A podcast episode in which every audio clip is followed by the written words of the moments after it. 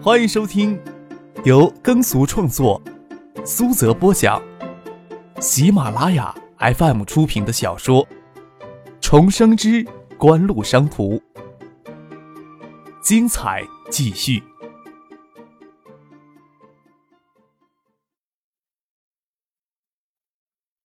第七百六十六集。他话还没有说完，就给徐有灵丢过来的笔砸中了脑袋，哎呦一声。见蒙乐在那里套不出话来，转过头来看令小燕。令师姐，我知道的跟你们一样多，你别喊我师姐。令小燕赶忙拿话堵住了他的嘴。石学兵这人唠叨起来没有完，给他多说两句，指不定就让他呼噜住了。他与张可认识久了，他与张可认识时，爱达集团远没有今天的规模。张可当时还要骗戴尔给爱达集团当广告模特，都四年多的时间过去了，感觉还真快呀。四年前，艾达还是艾达，盛兴还是盛兴，令小也没有想到，现在的艾达与盛兴已经融为一体了。从朱小军那里知道，他略知道叶家在国内政坛上的地位，叶家那种人脉深远的影响，不是某个省委书记或者部长能够抵上的。心想盛兴电器几乎是叶家一手打造的。既然盛兴电器也融入锦湖了，那叶家在锦湖系里占有的权益应该不会太低。令小燕能猜到张克从头到尾都主导了爱达集团的发展，主导了整个锦湖经济帝国的缔造，这些都能从张克平时与锦湖系的其他核心成员日常交往中可以看出来。但是张克在这个经济帝国内持有多大的权益，他还的确猜不好。猜不好，似乎也没有什么不好的地方。石学兵将令小燕堵住，不让他说话，黑人一笑，问蒙乐：“交叉持股之后，我这点股份呀，跟锦湖系的其他成员企业的管理层相比，差不多能算到什么职级呀？差不多经理、副经理吧。”蒙乐说道：“其实这个也难说，也说不准。锦湖系成员企业都在飞速的发展，同级别、同业绩贡献，提前一年拿到期权与拖后一年拿到期权就有很大差异。”在任何一家企业里，老员工总是要占些便宜的。你关心这个做什么呀？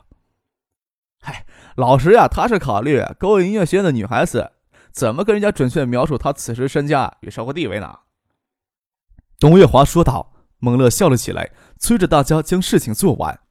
他与杜飞两人的交叉持股计划，锦湖商事与锦湖的其他海外公司都在可选择的范围之内，能接触到锦湖商事与 ESS 的财务数据。才算接触到锦湖的核心商业机密。蒙勒大体上知道锦湖系内的权益分配情况。叶家以叶显兵、叶晓彤、邵新文三人为代表，为锦湖系直接创造了盛兴电器、盛兴电讯两家成员企业，在锦湖约持有百分之十四的权益。孙尚义夫妇九七年手里持有的现金就超过二十亿港元，为锦湖系这两年的发展提供了强有力的资金支持，在锦湖约有百分之十的权益。谢婉清可以说是站在锦湖背后的女人，没有谢婉清的支持，锦湖的起步绝不可能这么顺利。只不过她这两年来正逐步从锦湖退出来，专心投入到海域国际私立学校的经营上。他个人在锦湖持有的权益已经不足百分之五。邵志刚、盛清以及张克的小叔张之飞等人，都是相继独立的创造了一番事业后再融入锦湖系，差不多只有百分之七的权益。庞大的管理层约持有百分之十四的权益。这里面又以苏京东、丁华两人所占的权益最大，两人约占百分之五。东南亚华商包括葛家葛明德、陈家陈文聪、何家何兆奎、马家马文举等约持有百分之五的权益。一个个排除的话，就不难计算出张克个人在锦湖系列持有的权益，比百分之四十五略少一些，比百分之四十四略多一些。若是要按照实际资产来计算的话，其实锦湖此时资产是最难估算的，爱达、盛兴、香雪海、星光等四大商标所蕴含的无形资产，究竟以多少价值计算才合适呢？数以千计的发明专利所形成的技术资产，究竟以多少价值计算才合适？蒙乐敢肯定，锦湖失心疯的将 DMP Aprilia 的专利池所覆盖的发明专利全部转让出去，至少能换回超过十亿美元的现金来。NAND 型闪存芯片专利池所覆盖的发明专利，全球只有锦湖与三星电子从东芝获得了授权，而且锦湖获得的授权许可比三星电子还要彻底。要是锦湖失心疯的将 NAND 底型闪存技术相关授权转让出去，少说也能换回超过十亿美元的现金。蒙勒对潜藏在其他海面下的民营资本势力没有足够的认识，不好说张克以他个人资产能不能当上中国首富。不过那个叫胡润的家伙给中国富豪榜排名的，也只能茶余饭后作为谈资，当不了真。蒙乐接触到的核心机密越多，与张克私下里交流也深入。他知道张克早就对个人具体资产多少不再感兴趣了。今年锦湖系国内海外总收益预计能突破一百二十亿，分配到张克个人名下就能独享五十多亿的净收益。蒙乐想想也是，要是个人财富每年都几十亿、上百亿的增长，真没有必要再去计较个人财富有多少了。锦湖的股权关系复杂。资产体系复杂，要从头算一遍个人资产，还真是一场头疼的事情。秦刚、石学兵他们这边谈笑打岔，差不多到了五点多钟，才将事情整完。叶晓彤接了个电话，拉着张可、杜飞出去，半天人就没有再回来。这边的事情结束，有工作人员过来将文件材料收走。在会议室里坐了半天，感觉还有些腰酸背痛。秦刚给石学兵拉了找地方抽烟去。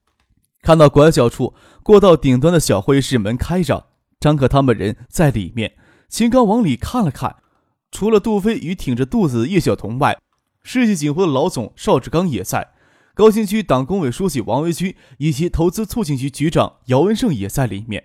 不知道他们在谈什么事情。张克这时候转过头来看着秦刚与石学兵，就站在小会议室里问：“你们事情做完了？”啊，做了半天了，出来透口气儿。秦刚见张可没有拒绝他们进去的意思，就跟着石学兵走进了小会议室。弹红色的会议桌给几张建筑图纸覆盖了大半。王文军、邵志刚等人抬头看了看秦刚与石学兵，没有说什么话，就继续就着图纸讨论。大家都站着说话，只有叶晓彤是孕妇，理所当然的坐在那里旁听。秦刚与石学兵站在后面，边看图纸边听他们议论。稍过了片刻，就明白过来，他们是在讨论一座超高建筑的设计方案。讨论时，没人具体提高具体高度以及楼层。秦刚稍站得高一些，看不清图纸上的标注。石学兵顶了顶他的腰，小声的说道：“我是二层。”这个家伙竟然有心站在后面数效果图上的楼层。秦刚还真吓了一跳。除了那些没有太大意义的单塔型电视塔建筑外，建业最高的高楼也只有一百四十八米，是新时期的地标建筑。国贸中心，既然是高新区党工委书记过来参与设计方案讨论，难道说湖东要建二百米以上的超高型建筑吗？这时候，蒙乐他们也收拾好了文件材料，走进来过来挤门口围看。邵志刚回头对蒙乐他们说：“来来，你们也一起过来提些意见，让我们参考一下。”别，张克有意见了，说道。意见越多呀，设计越复杂，建造成本越高。我看就按照方方正正的设计，蛮好的嘛。王维军摇头而笑，与姚文胜往里站了站，让出了更多空间，让蒙乐、秦刚他们挤到会议桌边上来，能够看清图纸。杜飞跟蒙乐他们解释：这楼呀，要建成燕园西北角上，主体部分净高要达到二百米，再加个几十米高的楼顶。现在啊，只是讨论方案，不过这个草案也太朴素了一些呀。还有命名也没确定下来呢。哈，小杜也支持我的观点呢。王元军笑了起来。我呀，可是指望锦湖在这里建的第一座超高层建筑能引起城市风骚的。我跟罗军书记讨论过，锦湖可不可能将预算再放宽一些呀？可以邀请海外著名设计师参与竞争。这个机会不仅能扩大建业的城市影响，也能扩大锦湖的影响啊。既然王文勋都这么说了，也将罗军的意思传达了。张克撇了撇嘴，说道：“那就按照十二亿的标准设计吧，从中扣除六千万做设计费，应该能邀请到全球最顶级的设计师来参与设计竞标了。”啊！大家都愣在那儿。王维军张了张嘴，过了一会儿才说道：“你还哭穷呢？你这叫哭穷啊！”你刚才不是说要提高城市形象，不是要提高锦湖的影响吧？张克嘿然一笑，秦刚只是下意识的觉得六千万的设计费有些多，毕竟不是行内人，也不知道设计费应该多少才是合理水平。邵志刚摇头叹道：“国内做超高层设计，每平米四五十都算高的，这个项目才十万平方米，能出一千万的设计费，就足以让国内最好的几家设计院抢破头了。国企最顶尖的设计事务所，正常报价也在两千五六百万左右，现在给出六千万。”足以让国际最顶级几家设计院争得头破血流了。一栋二百多米高的楼放到亚洲也谈不上有什么影响。张克笑着说：“也可以多邀请几家国内的设计院参与竞标，国外的月亮就不见得比国内圆呀。”张克对建超高楼兴趣不大。再说，二百米高的超高层建筑设计方案审查时，会不会超限审查？审查周期长，设计出图周期也长。能在两年左右的时间破土动工，就算是比较顺利的了。就算罗军、王军等人再急切，方案审查与设计出图周期也不可能低于一年，再加一两年的建设施工周期，真要建成使用，差不多得三年之后了。对缓解锦湖此时在建业的办公用地紧张情况没有太大作用。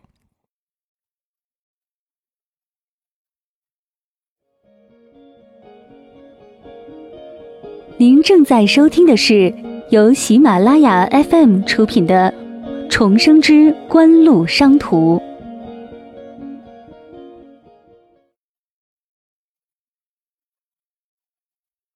电影方面，建设周期长，十二亿的投资分散到三年或者更长的建设周期之后，相比较锦湖此时资金流量，谈不上有多少压力。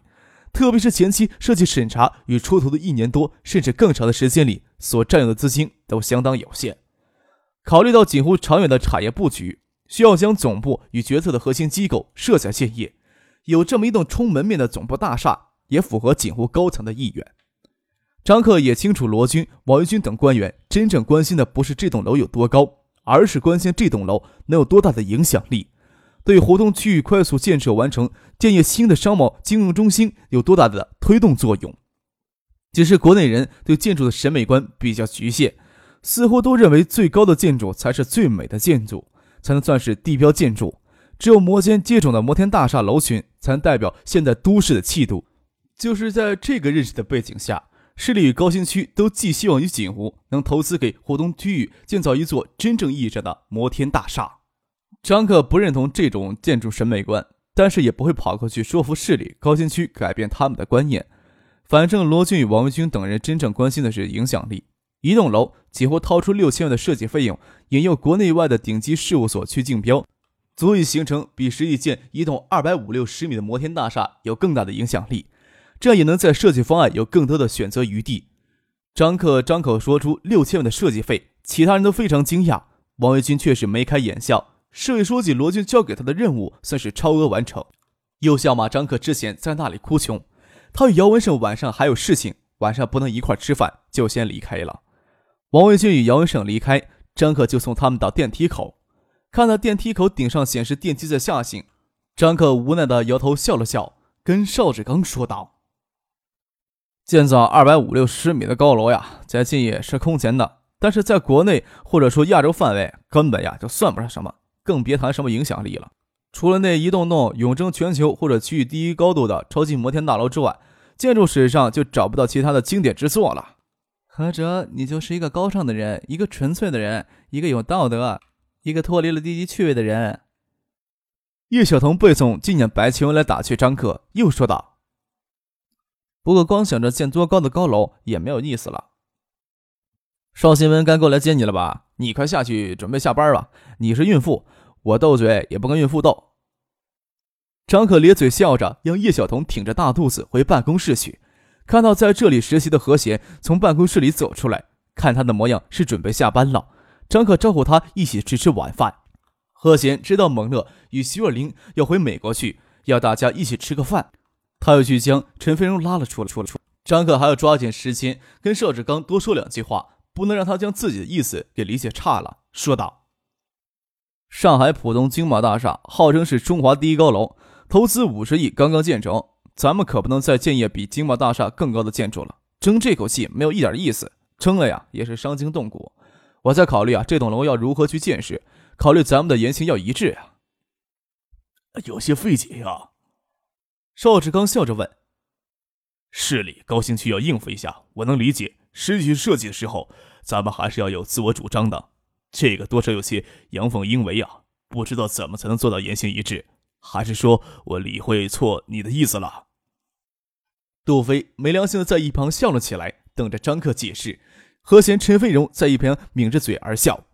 秦刚与石学兵他们看到整个决策构成当中，听张克所处的主导地位，这是他们第一次亲眼看到张克处理锦湖的事物，对他们心里的疑问多少算是个解答。正因为如此，才觉得更惊讶。这时候更没有什么话要说。我不是说这个。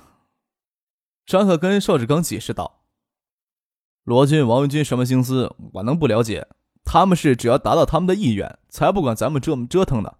我是说呀，咱们在考虑这栋楼怎么建设，同时考虑到爱达产品开发设计理念，发现两者有共同的地方，一味的强调产品技术上的优势，这个优势也很容易给后来者超越。唯有经典的设计，只能被后来者模仿、被借鉴。对建筑来说，一味的强调建筑的高度也太无趣了。邵志刚手托着下巴。他的确没有站到这种高度去考虑过这些问题。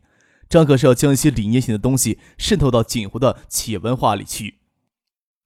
我对是不是第一高楼没有任何想法，能否成为湖东地区乃至建业、东海甚至华东地区的标志性建筑，还在于设计上。邀请国内外的设计师竞标的时候，在建筑面积、楼高甚至占地面积都不要给太高的限制，即使预算也有商量的余地，至少要做到这种程度。等楼建成之后，咱们要从这栋楼直观的得到与简约、时尚、生活、产品开发理念相类似的感觉。”张克说道。